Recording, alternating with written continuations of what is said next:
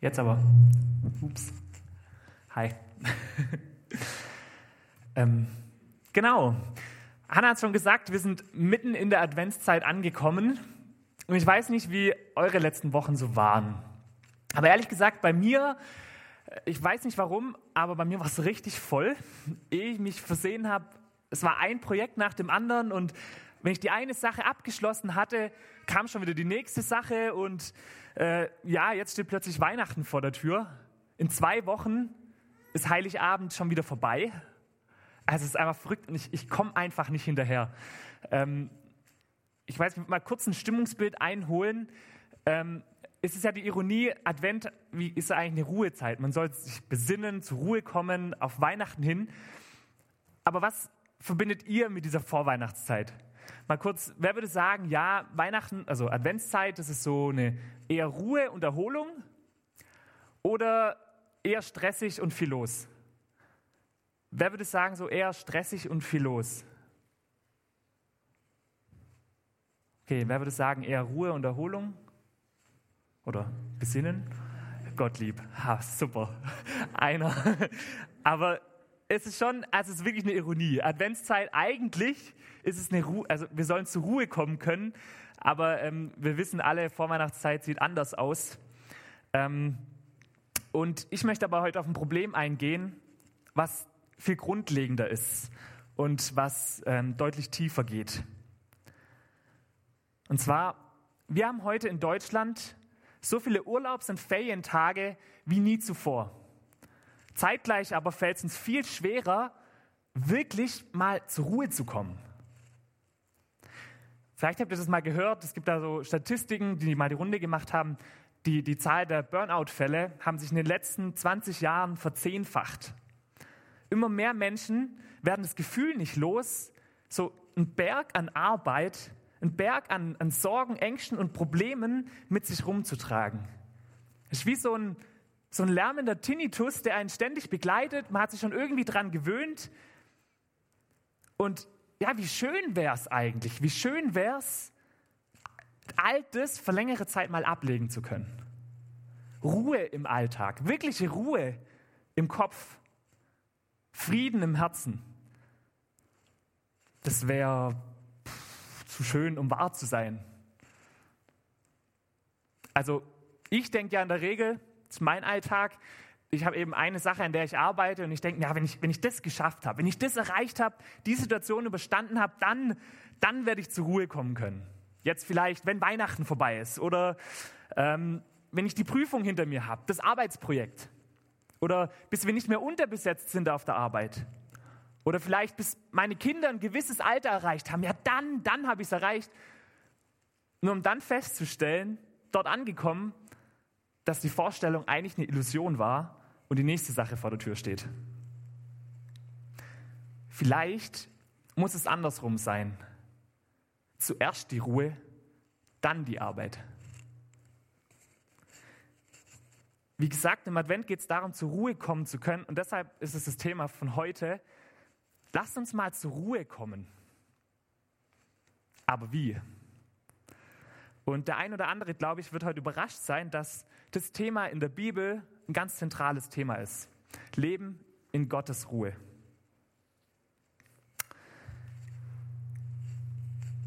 Hört man mich? Nicht zu nah dran? Okay. Ich lese vor. Hebräerbrief. Die ersten vier, drei Verse aus Hebräer 4. Deshalb müssen wir alles daran setzen, dass keiner von uns das Ziel verfehlt. Denn Gottes Zusage, uns seine Ruhe zu schenken, ist noch nicht erfüllt. Auch uns gilt ja diese gute Botschaft, die Gott unseren Vorfahren gab. Ihnen freilich nutzte dies nichts, denn sie haben Gottes Zusage zwar gehört, aber sie vertrauten Gott nicht. Doch wir, die wir ihm vertrauen, werden zu der Ruhe gelangen, die Gott versprochen hat. Also jetzt mal nur die ersten drei Verse, aber insgesamt ein halbes Kapitel lang schreibt hier der Verfasser vom Hebräerbrief über die Ruhe.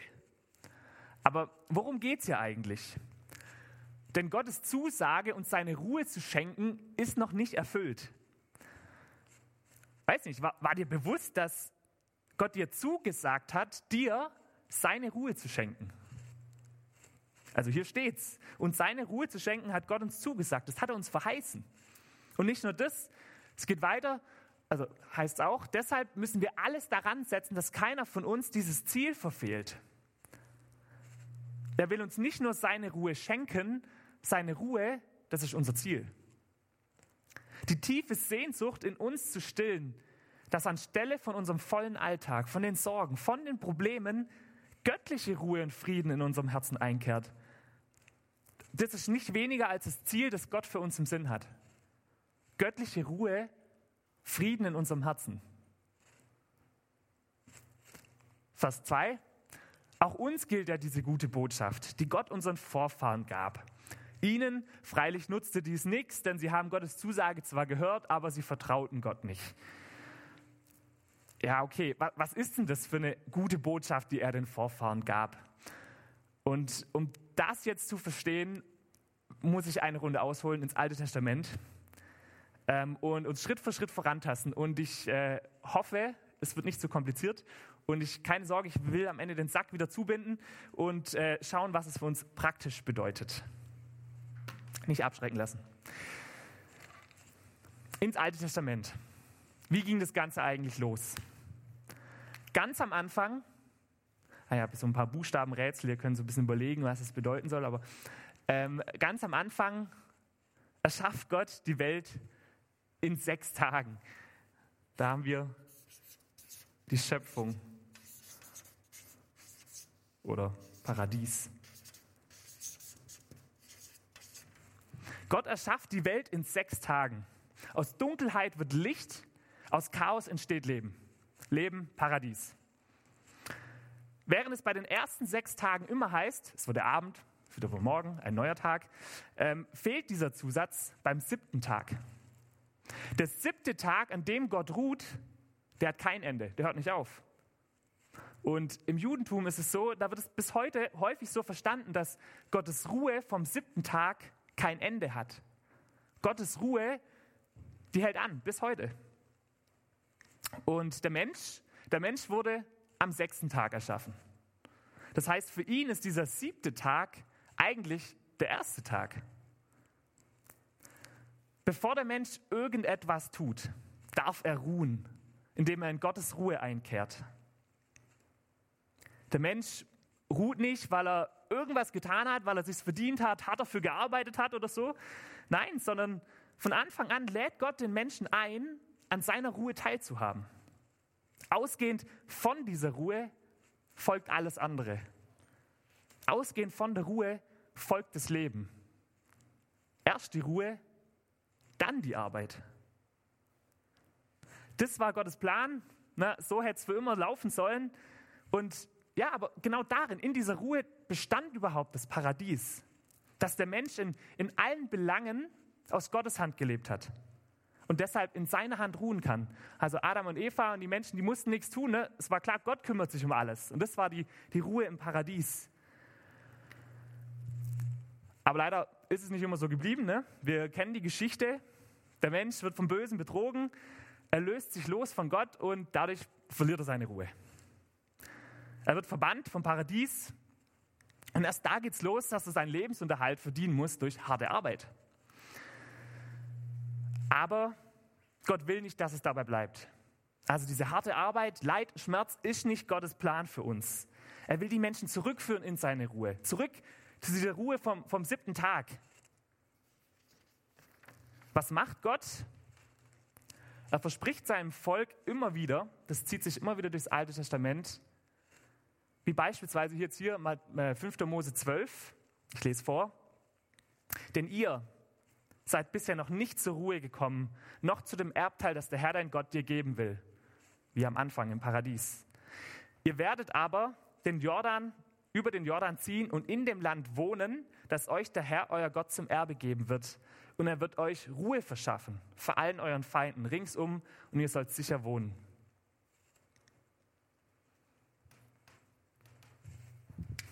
Muss mal auf. Oh mein Stift versagt. Das verheißene Land. Gott erwählt das Volk Israel. Ich denke, die meisten kennen wahrscheinlich die Geschichte. Er befreit sie aus Ägypten und er will sie ins verheißene Land führen. Dort werden sie wieder zur Ruhe finden und Frieden. Nicht alle Menschen, aber wenigstens sie, wenigstens Israel wird wieder zurück zu Gottes Ruhe finden und diese Erfahrung mit anderen teilen können. Nun aber ist klar, Israel ist noch nicht in, ähm, im verheißenen Land angekommen. Sie sind auf dieser Reise hier unterwegs. Und während Israel in der Wüste unterwegs ist, gibt Gott Israel das Sabbatgebot. Sabbat heißt wörtlich übersetzt aus dem Hebräischen ruhen. Also eigentlich, Sabbat ist das Ruhegebot. Es gibt kein anderes Gebot im Alten Testament, das so wichtig ist wie das Ruhegebot. Kein anderes wird so häufig erwähnt und ausführlich erklärt. Worum geht's? Dass Israel wenigstens einen Tag in der Woche die Möglichkeit hat, von der Arbeit und Last dieser Woche ruhen zu können. Ich muss ehrlich sagen, ich bin aufgewachsen mit so einem stumpfen Gebot. Für mich war das immer, ja, an diesem Tag darfst du nicht arbeiten. Das war so eine Forderung. Aber das ist es eigentlich eben nicht.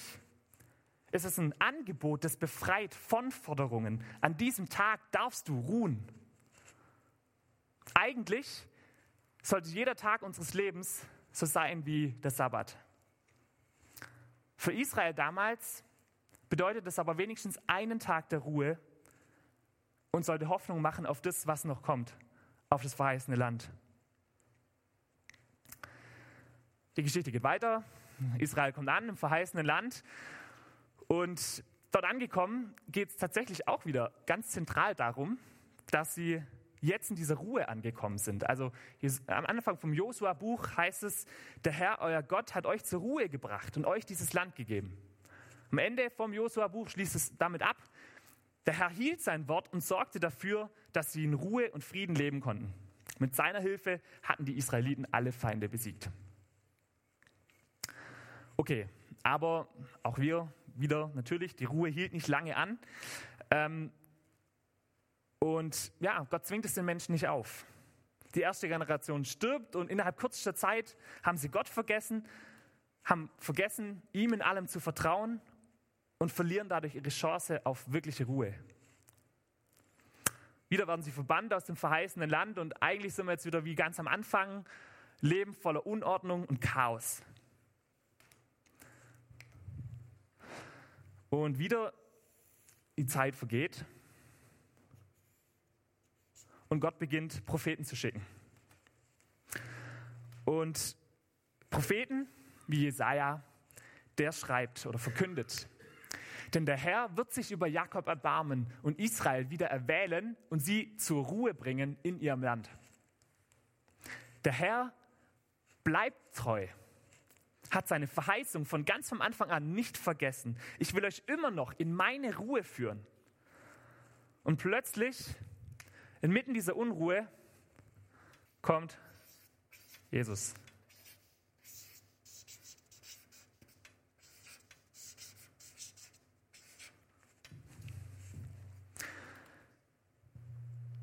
Jesus.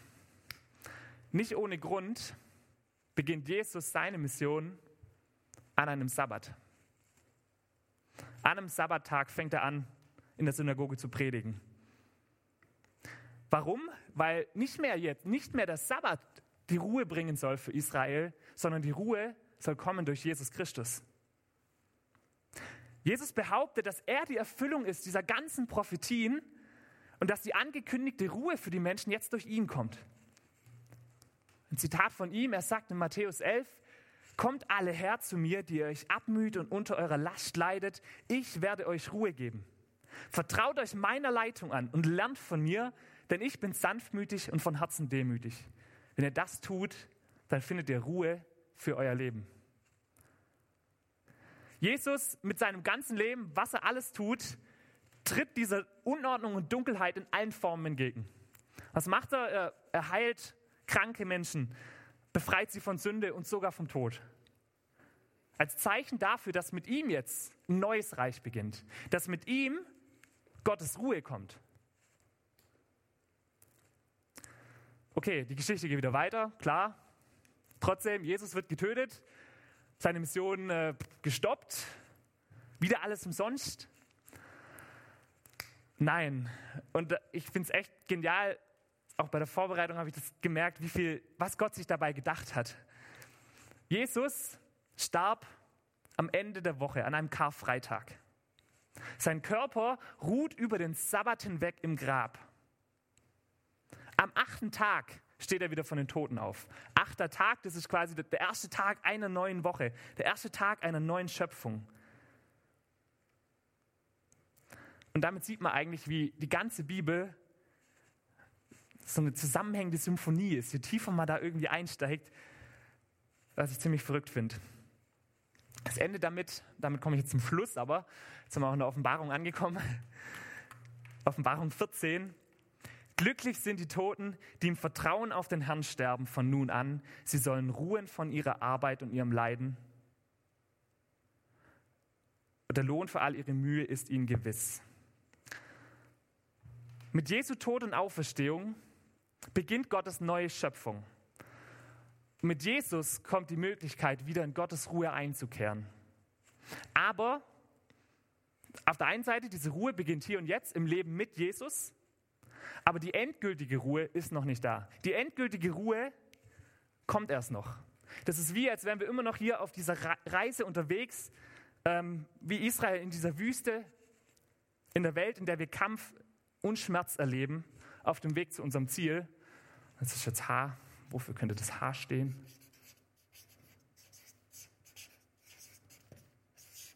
Das Himmelreich. Genau. Das ist das Ziel, letztlich die Einkehr in die endgültige Ruhe Gottes. Und das ist jetzt eben hier die Offenbarung dazu.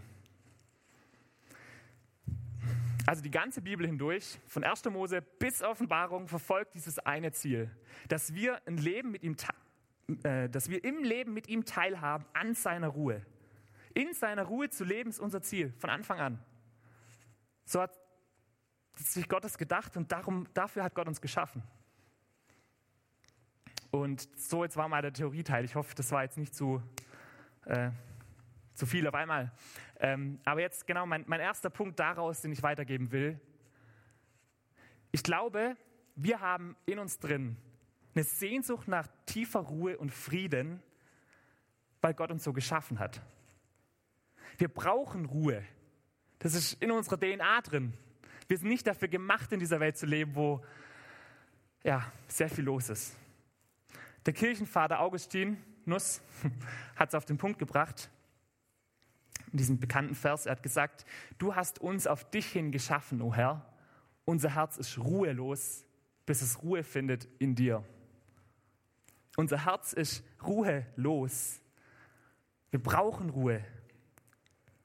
Und diese Ruhe ist nicht nur Wunschdenken, sondern es gibt sie wirklich.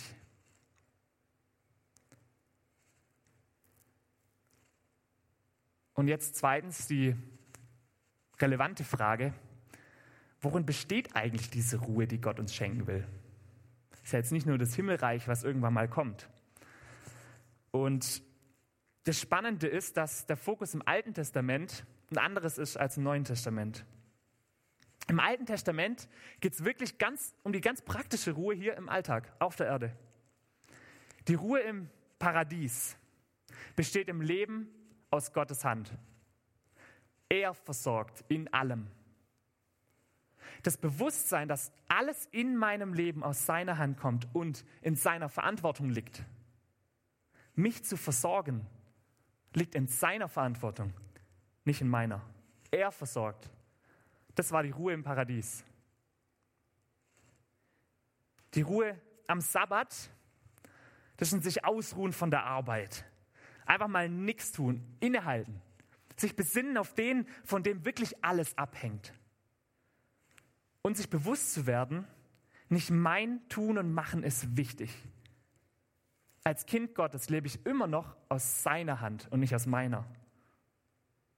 Denn das ist, was Gott eigentlich für uns vorgesehen hat. Nicht meine Leistung oder mein Tun ist letztlich in irgendeiner Weise entscheidend. Wir sind sein Kind, wir leben aus seiner Hand. Und das ist die Ruhe am Sabbat. Die Ruhe im verheißenen Land besteht im Leben in der Heimat. Ein Leben und wieder ganz praktisch eigentlich im, im Frieden vor allen Feinden ringsumher, weil Gott sie beschützt.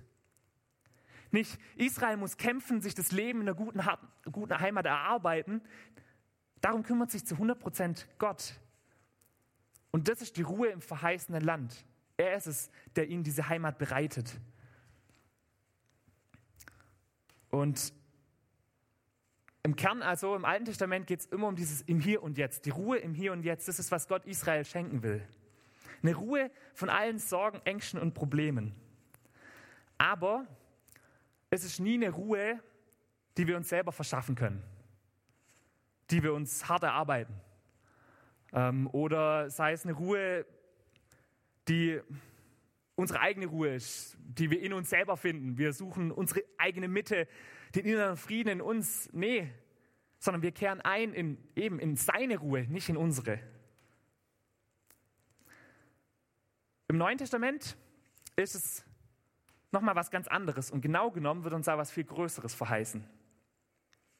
Wenn Jesus uns einlädt in seine Ruhe, dann geht es nicht nur um die Ruhe im alltäglichen Leben, sondern die Ruhe mit dem Leben an sich. Durch den Glauben an Jesus wird all unsere Schuld vor Gott vergeben und wir erhalten Frieden mit Gott. Das ist, was wir durch Jesus kriegen. Durch ihn haben wir Frieden mit Gott. Meine Schuld ist vergeben. Was übrig bleibt, ist allein der liebevolle Blick Gottes auf mich und alles, was mich ausmacht. Heißt, ich darf sein. Ich darf einfach sein und in Freude leben als sein Kind. Das ist nochmal eine ganz andere Art von, von Ruhe. Ruhe mit dem Leben an sich. Ich kann getrost leben, meinem Tod entgegenblicken, denn er hat den Tod besiegt. Und das ist das Zweite, die, die Krönung von allem. Durch Jesus steht uns erneut das Tor zum Paradies offen. Die Einkehr in die vollkommene Ruhe Gottes oder die künftige Heimat im Himmel. Und dieses Bild zeichnet uns die Bibel. Eigentlich ein echt ein schönes Bild. Was für eine Freude eigentlich ist es, im Hier und Jetzt in der Ruhe Gottes leben zu können, in der Gewissheit, dass er sich um alles kümmert und dass im Himmel er für uns eine Wohnung bereitet hat, die nur auf uns wartet. Und jetzt die wahrscheinlich wichtigste Frage. Okay, aber schön und gut, aber wie kann ich denn in dieser Ruhe Gottes überhaupt leben? Einmal, ganz am Anfang, die Menschen im Paradies damals, die hatten eigentlich alles. Die hätten in Ruhe leben können, weil Gott sich ja um alles gekümmert hat. Gott hatte die Rolle des Versorgers. Aber sie haben an dem Punkt ihre Ruhe verloren, als sie diese Rolle getauscht haben. Als sie gesagt haben, hey Gott, also, nee, wir wissen es besser. Wir wissen besser, was eigentlich wirklich gut für uns ist. Die Israeliten später im verheißenen Land, auch sie hätten in Ruhe leben können. Ja, sie hatten das Land, sie waren angekommen, weil Gott ihnen auch versprochen hat, egal wie groß der Feind, ich werde euch beschützen. Ich bin an eurer Seite, ich werde euch bewahren. Aber nee, sie haben ihre Ruhe verloren, weil sie meinten, ja, nee, ohne Gott kriegen wir es besser hin. Und schließlich gibt Gott den Menschen einen Sabbat, damit sie in all ihrer Arbeit nicht vergessen, von wem wirklich alles abhängt. Und sie nicht meinen, ihr eigenes Tun sei in irgendeiner Weise entscheidend. Und deshalb mein erster Punkt, vertraue Gottes Zusagen, die er über dein Leben ausspricht. Gott verspricht dir, nicht wir müssen uns versorgen, er versorgt. Nicht wir müssen unser Leben schützen, er beschützt. Nicht, nicht wir müssen für unser Leben tun und arbeiten, er hat bereits alles Nötige getan. Die Unruhe, der Unfrieden kehrt immer dann und nur dann in unser Leben ein, wenn ich an diesen Gottes Zusagen zweifle. Natürlich, also, ja, natürlich will ich mein Leben in meine eigene Hand nehmen. Ich bin ein normaler Mensch. Ähm, ich will natürlich meine eigene Sicherheit bauen, meine eigenen Entscheidungen treffen, weil ich natürlich glaube, es oft besser zu wissen, was ich brauche. Aber ehrlich gesagt, ohne es zu merken, dass ich genau an dem Punkt meine Ruhe verliere. Ich möchte da mal kurz eine Geschichte erzählen. Ich muss gestehen, in meinen letzten Predigten habe ich auch immer von derselben Person Geschichten erzählt, aber ich habe nun mal seine Biografie gelesen. Ähm, ja, Hudson Taylor. ähm, genau, hat mich ziemlich beeindruckt. Und zwar, Hudson Taylor hat in seiner Jugend in England gelebt und er hat sich auf die Mission später vorbereitet. Und er war ziemlich radikal unterwegs. Er wusste, er geht da eben nach China und da wird es alles andere als toll. Also hat er sich ähm, auch ziemlich zurückgenommen und hat gesagt, er versucht so sparsam wie möglich zu leben und ähm, dass er am Ende des Monats so auf Null rauskommt. Also äh, anders, er hat alles verspendet, was er nicht braucht, sodass er am Ende seines Monats auf Null rauskommt. So, so war sein Lebensstil, ähm, um sich eben auf Mission vorzubereiten. Und jetzt war es so, dass eines Tages, Ende des Monats, er auf der Straße angesprochen wird von einem älteren Mann. Ein älterer Mann, der sah ärmlich aus, kommt auf ihn zu und bittet ihn um Hilfe. Und Hudson Taylor wusste sofort, hey, er hat gerade selber nicht mehr viel Geld. Das, was er hat, das braucht er gerade selber noch, um bis Ende des Monats durchzukommen. Und ja, trotzdem, er willigt ein, okay, ja, er kann ja für die, mit ihm mitgehen und für ihn beten und so, kein Problem. Auf jeden Fall, er geht mit ihm mit, kommt zu ihm nach Hause und er sieht die Familie von diesem Mann. Und der Mann erzählt ihm, hey, seine Frau liegt im Sterben, ähm, weil sie am Verhungern ist, weil sie einfach wirklich nichts mehr zum Essen haben. Und er sieht die drei Kinder dort sitzen, eingefallene Wangen. Und er weiß eigentlich genau, was Gott jetzt von ihm will. Er hatte so, das war so ein Schillingstück, ich weiß nicht genau, was es umgerechnet ist, vielleicht so 20 Euro geschätzt, ja, hat er in seiner Tasche und er dachte sich, ah Mist, hätte ich doch nur irgendwie zwei Zehner in meiner Tasche. Ja, dann könnte ich ihm den einen so geben, aber die 20 Euro, nee, daran hat er gar nicht erst gedacht, weil klar war, das kann er nicht machen. Aber hätte er wenigstens einen Zehner in der Tasche. Und so ging das weiter und der Punkt war, dass er genau wusste, Gott, was Gott von ihm möchte in diesem Abend. Aber er war nicht bereit dazu. Und geht mit ihnen ins Gespräch und ähm, er fängt an, das Vaterunser zu beten. Ähm, oder noch davor versucht ihn zu erklären, ähm, ja, dass sie doch einen liebevollen Vater haben im Himmel, der sie beschützt und der doch für sie da ist. Äh, und merkt zeitgleich, ach, Hudson, was bist du eigentlich nur für ein Heuchler? Du redest von so einem Gott, der, der versorgt und sich um alles kümmern kann, aber eigentlich glaubst selber nicht so wirklich dran, weil du nicht bereit bist, ihm voll zu vertrauen. Und dann eben, er betet das Vaterunser und er beschreibt es so in seiner Biografie, dass es ihn ihm hat's aufgewühlt. Er wusste, Gott gerade knechtet ihn. Also er, er war sehr, also hat mit sich gerungen, so. Ähm, und letztlich überwindet er, überwindet er sich und sagt, okay, was soll's, Gott, okay, ich gebe ihm das Geld. Und er macht's und in dem Punkt hat er wirklich Frieden gekriegt, Ruhe gekriegt und wusste, okay, Gott, jetzt liegt aber in deiner Hand und jetzt musst aber du machen. Und tatsächlich einen Tag später, am Morgen kriegt er einen Brief, wo kein Absender drauf stand. In dem Brief war irgendwie, also stand sonst nichts dabei, da war einfach eine Packung Handschuhe drin und ein 30 Schilling Stück. Ähm, was es genau ist, weiß ich nicht, aber wohl das Vierfache von dem, was er am Tag vorher der Familie geschenkt hatte. Und die Geschichte endet mit ähm, seiner Notiz, dass er sagt, wenn das Gottes Zinsen sind, dann ist Gottes Reich die beste Bank. Okay, Gott versorgt. Das mal dazu. Und das Überleitung zum zweiten Punkt. Wie kann ich in Gottes Ruhe leben? Leg dein Leben in Gottes Hand und lass es dort. Meine ich wieder zugreifen zu müssen. Christsein bedeutet genau das ganz zentral. Von ganzem Herzen und immer wieder neu zu sagen, Jesus, du regierst in meinem Leben. Nun lebe nicht mehr ich, sondern Christus lebt in mir. Ich vertraue dir mein Leben an. Ich, ich überlasse dir die Kontrolle. Leg mein Leben wortwörtlich in deine Hand mit allen Konsequenzen. Ob mein Leben glücklich verläuft oder nicht, liegt in deiner Hand. Ob mein Leben Erfolg hat oder gar nicht, liegt in deiner Hand. Ob ich eines Tages arm sein werde oder reich, liegt in deiner Hand. Ich vertraue dir mein Leben an und ich weiß, du wirst es zum Besten führen, besser als ich es je könnte.